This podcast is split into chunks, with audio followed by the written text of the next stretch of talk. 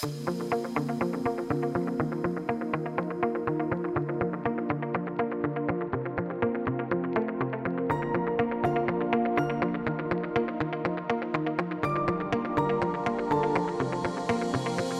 Esto es Indubio Pro Reo, un podcast de derecho penal donde comentaré novedades legislativas, discusiones doctrinales, contenidos jurídicos relacionados con el derecho penal, el derecho procesal penal, sucesos con trascendencia penal y, en definitiva, cualquier aspecto relacionado con los delitos, las penas y los fundamentos de esta apasionante rama jurídica. Este podcast está dirigido a estudiantes de Derecho, de Criminología, a abogados que inician el trepidante ejercicio profesional o que quieren repasar antes de poner en práctica los conocimientos que ya habían adquirido, a opositor a fuerzas y cuerpos de seguridad y en general a cualquier persona interesada en esta rama. Espero y deseo que sea de interés y de utilidad. Yo soy Rocío Arregui Montoya, doctora en Derecho Penal, profesora asociada de Derecho Penal en la Universidad de Murcia y abogada, y te invito a escuchar gratuitamente este episodio y a comentar, preguntar o sugerir cualquier cuestión que te interese. En el podcast de hoy vamos a abordar la cuestión de derecho penal, parte general, para entendernos con los alumnos de Penal 1, del derecho penal en el tiempo, el principio y fin de la ley penal o la ley penal en el tiempo, como lo queramos llamar. Pero antes de eso, quiero hacer una, una aclaración, porque he recibido un par de mensajes sobre la coletilla del final del podcast, donde decimos que recuerda que siempre estaremos, sea quien sea, a favor del reo. Estos comentarios, muy didácticos, muy respetuosos, que fueron contestados en su momento, eh, me decían que, claro, que si se estaba a favor del reo, que dónde cabía la potestad punitiva del Estado, la función represiva, en fin, el castigo al reo. Esto mm, lo que quiero aclarar es que no excluye esa función represiva. Como explicaba en el capítulo 1 de los principios de, de derecho penal, el hecho de que estemos a favor del reo es en caso de duda, cuando tenemos que optar por la interpretación más favorable, cuando tenemos que eh, absolver en caso de que no tengamos prueba condenatoria o prueba indiciaria que, que le va a condenar, cuando tengamos una duda sobre qué medida puede ser o qué pena puede ser más adecuada para el reo. Entonces, ese principio de pensar a priori a favor del reo no implica renunciar a la capacidad represora o punitiva del Estado, sino que en caso de duda siempre se estará a favor del reo. En todo caso, como digo, las preguntas que he recibido a través de mi perfil de Twitter eh, las he respondido y a través de los comentarios a este podcast que también eh, recibo. Son muy, muy ilustrativas, me parece fantástico tener feedback o retroalimentación por vuestra parte y os animo, como digo, a comentar cualquier cosa que os interese.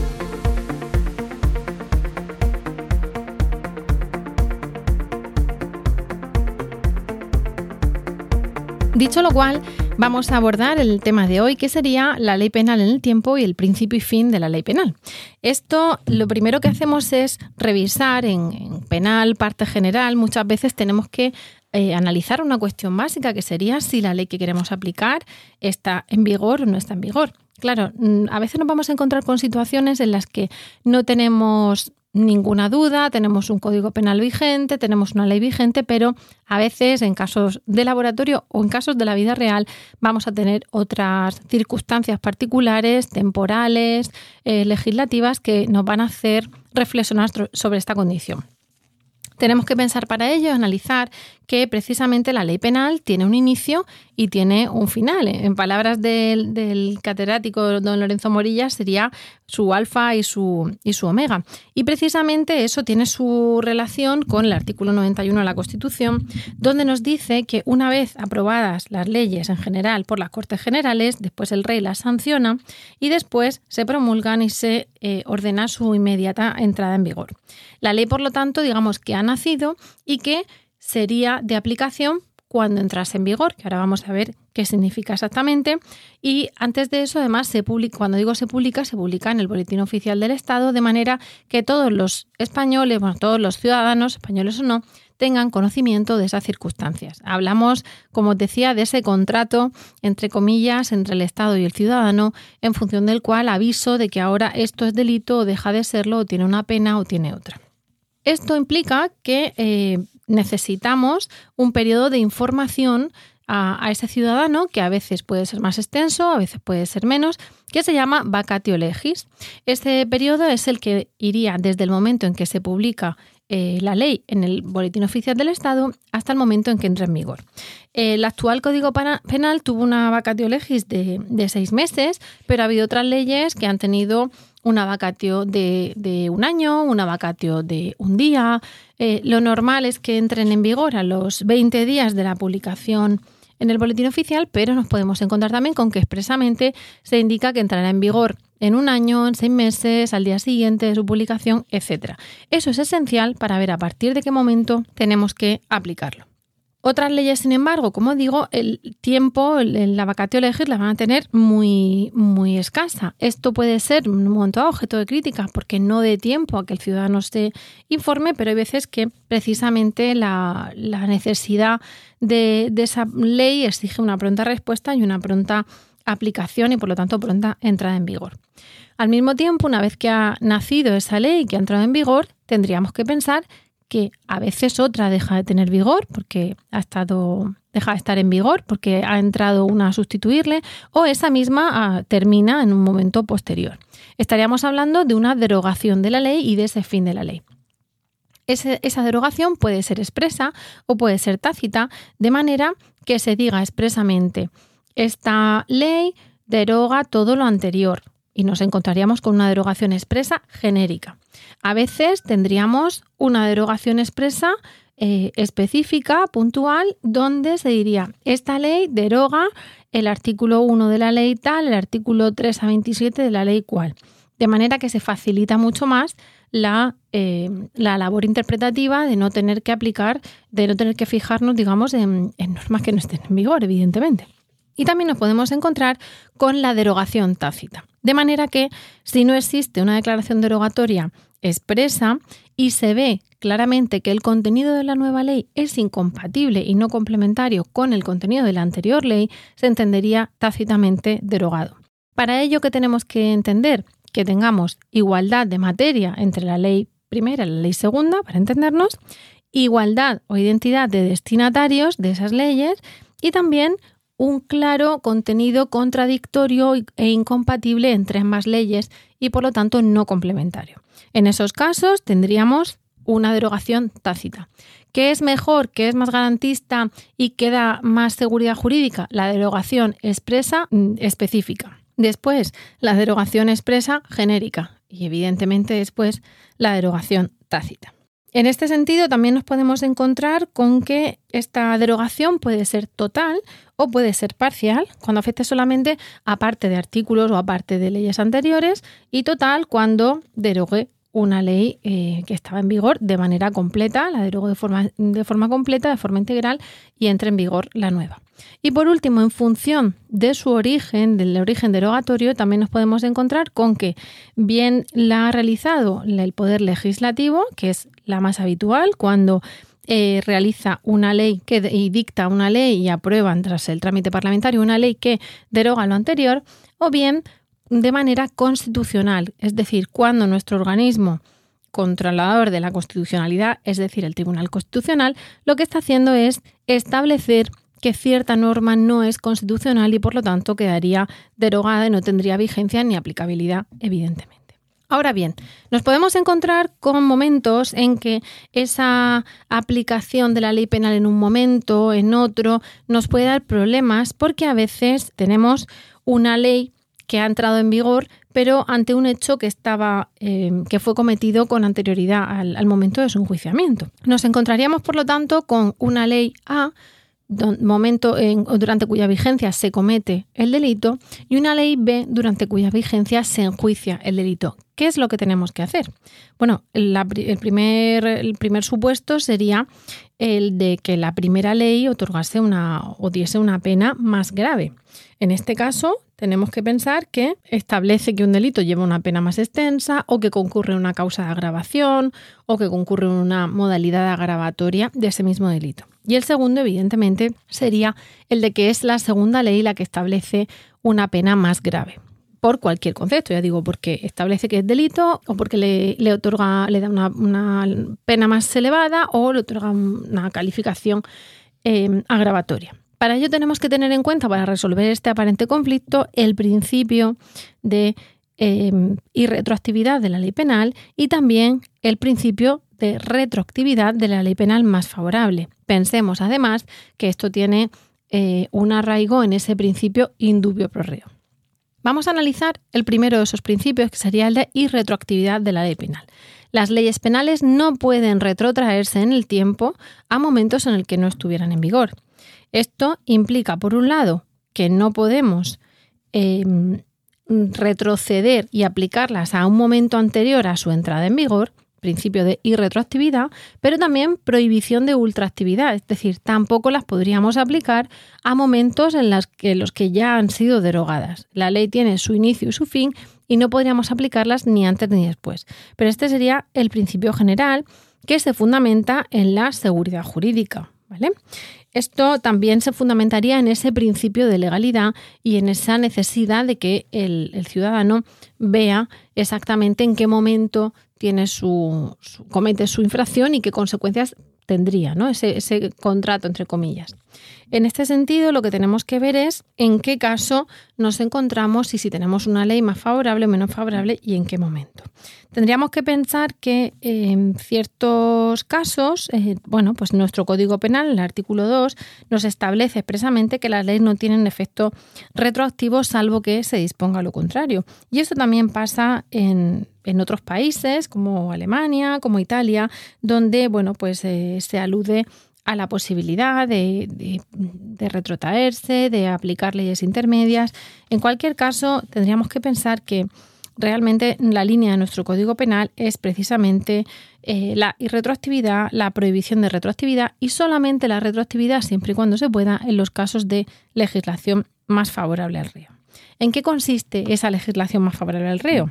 Pues sería, digamos, eh, una excepción al principio de irretroactividad, de manera que esa retroactividad permitida estaría, como digo, contemplada en el artículo 2 del Código Penal. En concreto, en el artículo 2.2, que nos dice, no obstante, tendrán efectos retroactivos aquellas leyes penales que favorezcan al reo, aunque al entrar en vigor hubiera recaído sentencia firme y el sujeto estuviera cumpliendo condena. Es decir, podemos tener una aplicación de una ley posterior que ha sido más favorable, no solamente en el momento de enjuiciar, si por ejemplo todavía no estaba enjuiciado, sino incluso cuando se estuviere cumpliendo la pena o la medida de seguridad.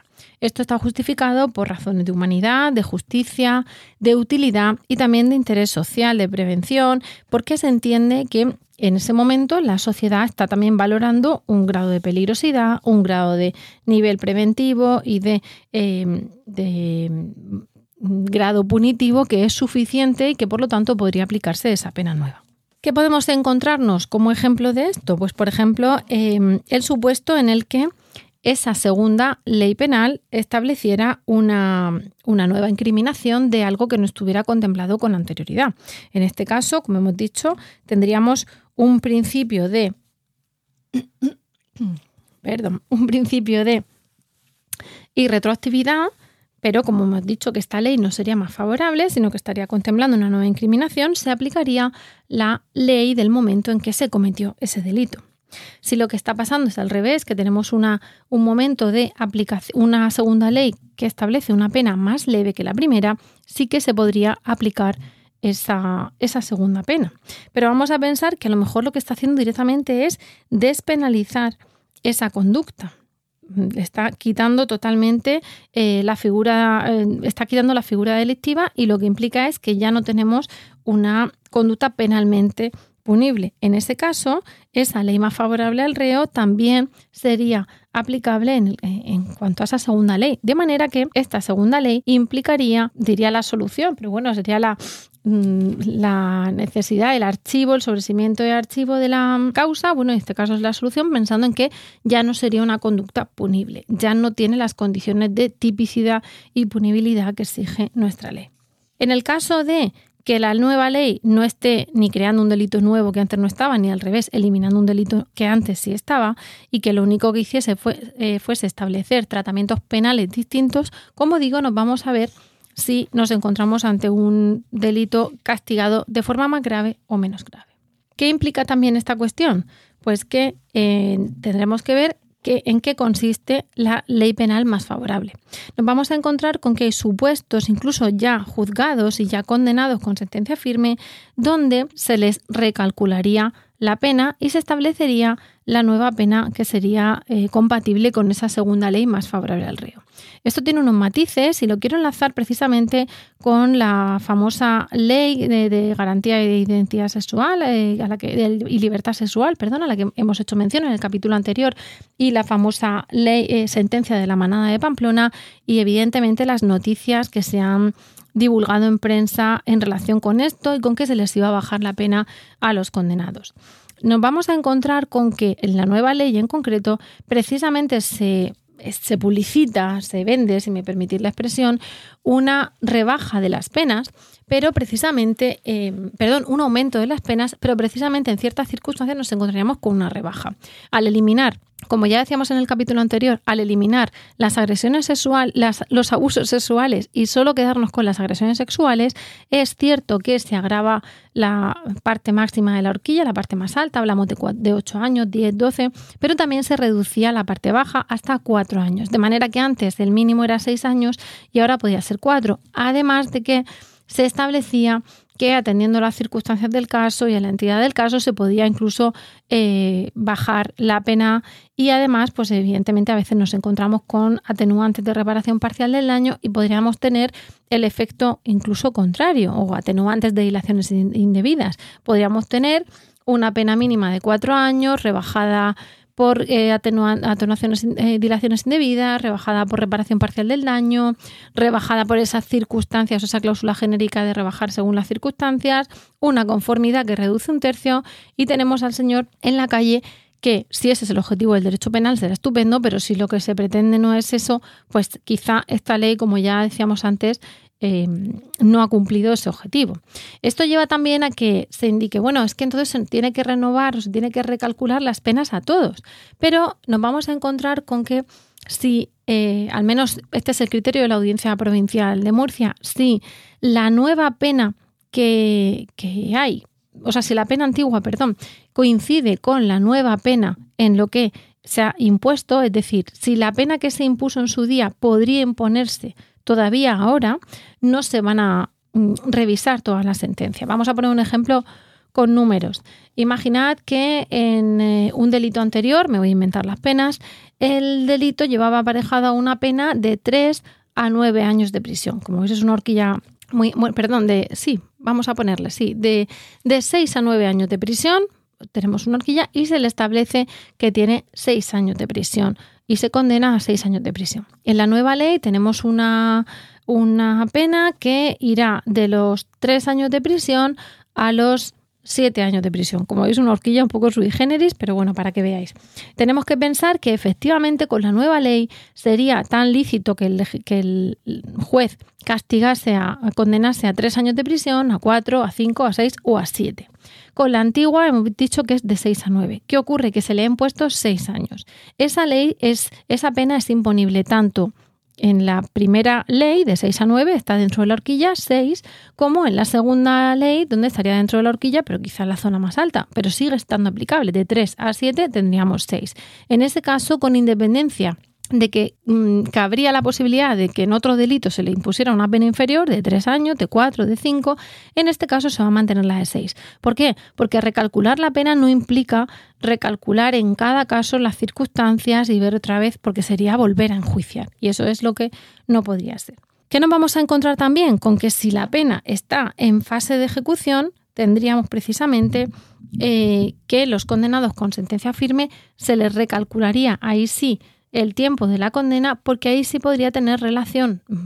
No digo en cuanto a la pena, ya hemos dicho que la pena si está dentro de la horquilla no, pero bueno, en cuanto al cumplimiento, si no estuviera dentro de la horquilla, con esa nueva ley sí que se podría recalcular la pena y eso en un momento dado podría llevar, como digo, beneficios de eh, escarcelación, de cumplimiento del tercer grado, de, cambio del régimen. Ahí sí que podríamos tener cierta relevancia hay discrepancias sobre qué pasa con las sentencias que han sido dictadas, son firmes, pero se ha otorgado la suspensión del cumplimiento de la pena o bien porque el reo se encuentra en libertad condicional. En este caso, se entiende que no se produce esa revisión de la condena porque no tenemos ahora mismo una condena que ejecutar, bien porque ya está en libertad provisional o bien porque eh, está suspendido el cumplimiento. En caso de que infrinja las condiciones que ha impuesto el juzgado y tenga que entrar a cumplir, entonces sí que se recalcularían las, penas.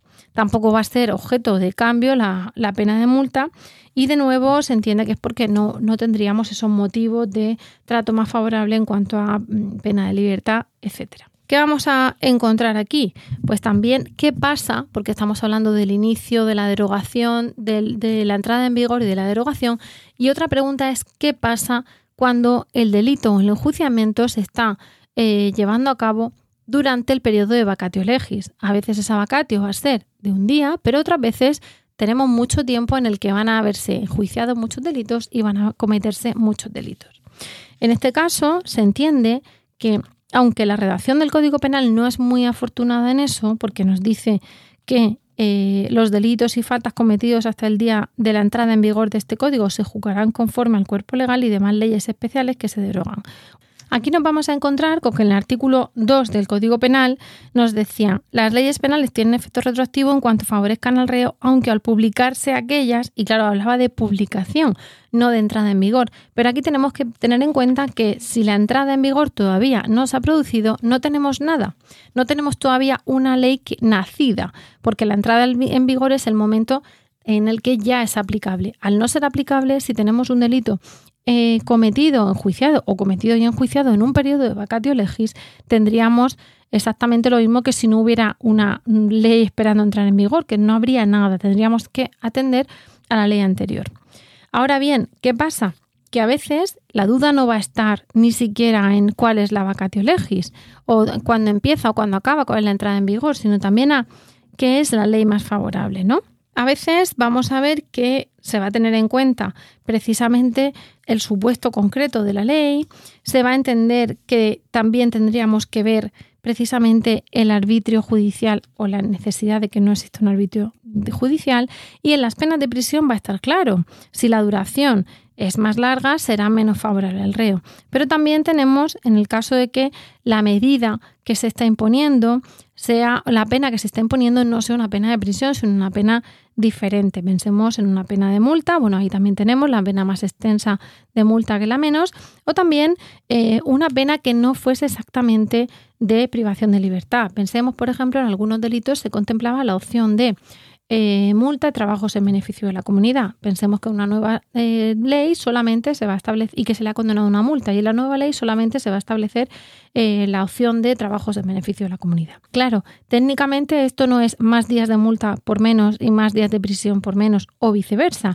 sino cambiar la multa por los trabajos o viceversa. En estos casos se establece que se dará audiencia al reo para que establezca qué es lo que prefiere, porque ante una duración similar y penas eh, similares nos podríamos encontrar con que no hay claramente una más favorable al reo y habría que analizar sus circunstancias. Si lo que encontramos es una medida privativa de libertad, pero que sería más bien una medida de seguridad, precisamente ahí la, la doctrina está dividida y podríamos pensar que la duración no debe acortarse en función de una ley posterior por razones de eh, protección de esa persona y también por razones de prevención y de eh, prevención general de la población y por tener en cuenta las razones que en ese momento entendieron que había peligrosidad en ese individuo y que se necesitaba que ese individuo estuviese X tiempo internado.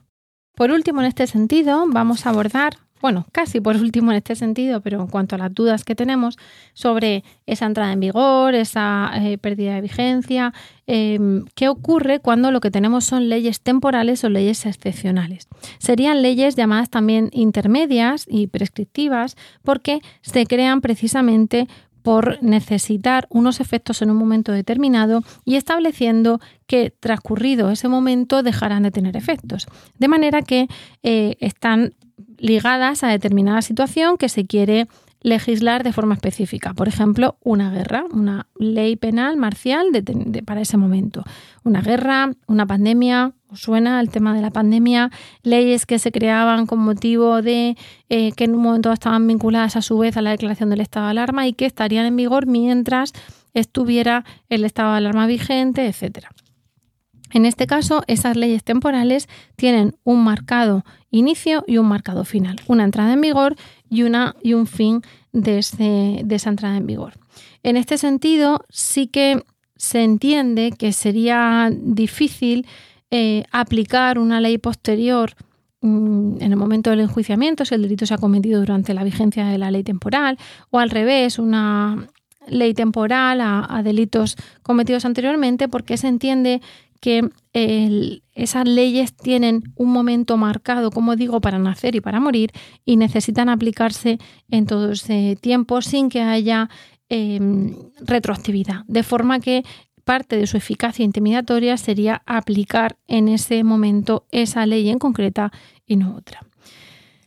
Eh, como os decía, también nos vamos a encontrar con leyes intermedias, que serían las que entrarían en vigor después de cometer el hecho y ya serían derogadas antes o habrían sido derogadas antes del momento del enjuiciamiento. Claro, ¿qué hacemos con esto? Porque estamos hablando siempre de una ley A y de una ley B, pero aquí tendríamos A, B y C. Y teóricamente la B no está ligada ni al momento de la comisión ni al momento del enjuiciamiento.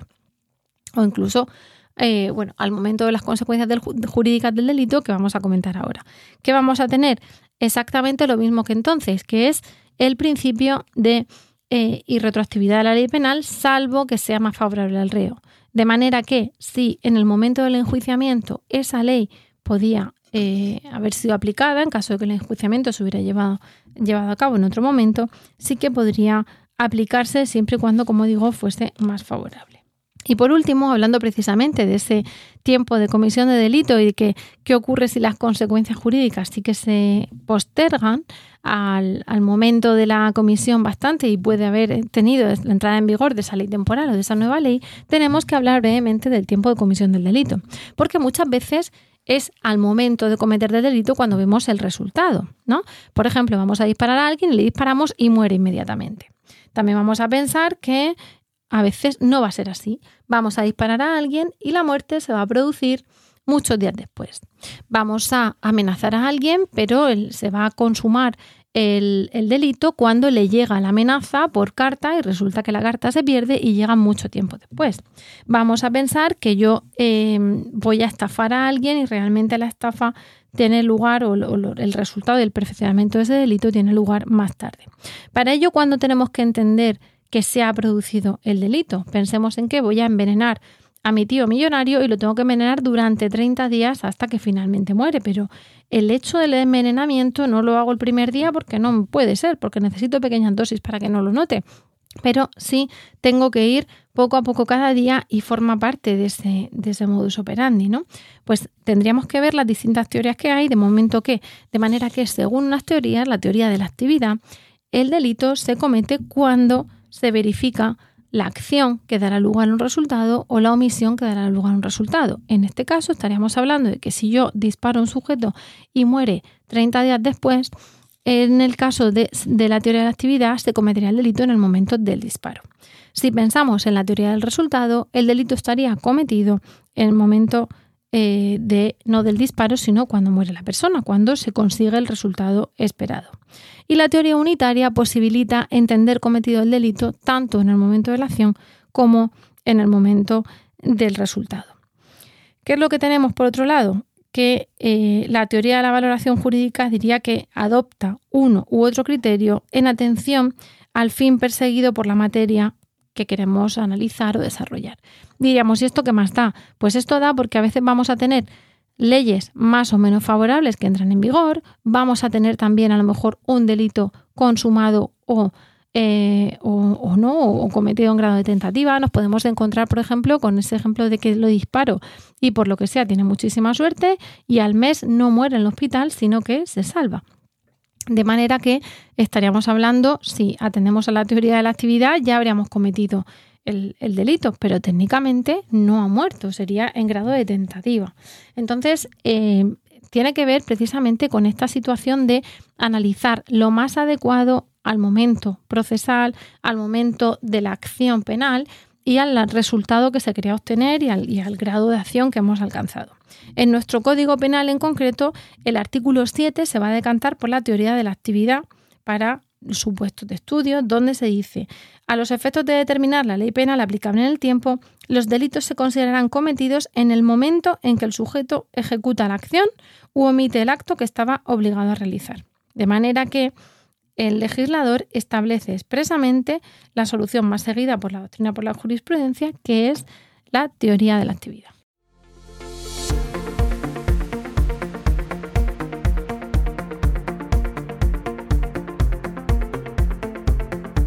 La píldora penal de hoy no va a ser una píldora penal, van a ser tres porque vamos a tener muchas novedades legislativas. No obstante, de lo que voy a hablar lo voy a referenciar a las notas al programa y pondré los enlaces. La primera de ellas sería que la Fiscalía de Asturias ha anunciado su rechazo a la retirada de la patria potestad de manera conjunta en el caso de que haya una denuncia penal. Eh, ya veremos eh, los efectos de esto, de este tipo de, conductas, pero precisamente este, eh, creo que el artículo 92 del Código Civil tiene cierta, cierto componente, cierta influencia en la cuestión penal, porque se establece que la custodia compartida no se establecería o se suspendería en el caso de que una de las personas hubiera sido, inicialmente se decía, condenada por un delito de cierto tipo. Después se decía que estuviera incursa en un procedimiento, de manera que por el mero hecho de estar denunciado, incluso si después eres absuelto, podría dar lugar a una suspensión de la patria potestad. Esto evidentemente puede tener en la parte del debate sobre si hay denuncias falsas o no, sobre la instrumentalización de las denuncias, sobre mm, qué es lo que pasa con los niños, pero desde luego no es una cuestión baladí, aunque lo digamos ahora aquí fugazmente, porque precisamente puede dar lugar en, un, en algunos pequeños casos a esas denuncias falsas. En otro, precisamente lo que hace el legislador es adelantar el momento procesal y establecer que solamente con denuncia ya se le privaría de patria potestad. Aunque cierto es que parece una, a nivel civil puede estar claro, a nivel protección de los menores, pero también vulneraría, podría entenderse que vulnera el principio de presunción de inocencia. La segunda cuestión es la reforma de la ley del aborto, que tendrá, eh, está todavía en trámite parlamentario, vamos a ver en qué queda, pero sí que lo pongo para que estemos atentos. Voy a poner simplemente noticias de periódico que están relacionadas con esto, para que luego el que esté interesado haga una búsqueda en hemeroteca más, más profunda. En este caso, eh, PSOE y Podemos pactan crear en la ley del aborto un defensor judicial para que las menores de 16 años que tengan discrepancia con sus padres en cuanto a si abortar o no, tengan ese defensor judicial. El defensor judicial, aunque la noticia, si no recuerdo mal, lo pone entre comillas, vendría a ser una figura que interviene cuando eh, los intereses del menor y de, en este caso, los padres tienen, em, tienen choques y son diferentes. Eso también pasa cuando, por ejemplo, una señora viuda que tendría derecho, aparte de la herencia del marido, también representa a su hijo, que tiene derecho a la herencia del padre, y si es menor se nombra un defensor judicial para asegurarse que las actuaciones de la viuda no van a repercutir en las que ella tiene interés, claro, también no van a repercutir en perjuicio del menor. Pues aquí pasaría algo así. Si no estoy equivocada, la reforma a la ley del aborto establece que las menores de 16 años, me refiero a las chicas menores de edad que tienen 16 años, podrán abortar sin consentimiento paterno, es decir, con 16 y con 17 años. Pero también se establece que las menores de 16 años, es decir, de menos de 16, en este caso, si tienen un criterio sobre abortar o no que no coincide con el de los padres y por lo tanto los padres no dan la autorización, eh, se le nombraría un defensor judicial. ¿Esto para qué va a servir? Pues desde luego para regular el aborto, pero es que recordemos que el aborto a día de hoy, si se cumple, si se realiza con, la con cumplimiento de las circunstancias o de los eh, requisitos legales, es legal. Pero si no, estaríamos en un delito de aborto donde, más allá del, del aborto realizado sin consentimiento de la mujer, también podemos tener el realizado con consentimiento de la mujer, pero vulnerando los requisitos, como sería el de, eh, bueno, por requisitos más o menos administrativos, como sería el de realizarlo eh, con tres días de diferencia entre el momento en que se le da información a la mujer y el momento en que se practica, por un facultativo distinto, en un centro médico autorizado, evidentemente. Entonces, esta cuestión, esta reforma de la ley del aborto, va a tener eh, trascendencia penal seguro. Y por último, la última, última píldora penal del día sería en el caso de eh, delito de trata de seres humanos que se estableció, ya esto surgió en el momento de la guerra de Ucrania, pero muy recientemente la Comisión de Justicia ha aprobado por unanimidad una proposición de ley orgánica que modificaría el Código Penal y que agrava las penas para los delitos de trata de seres humanos desplazados por un conflicto armado o catástrofe humanitaria.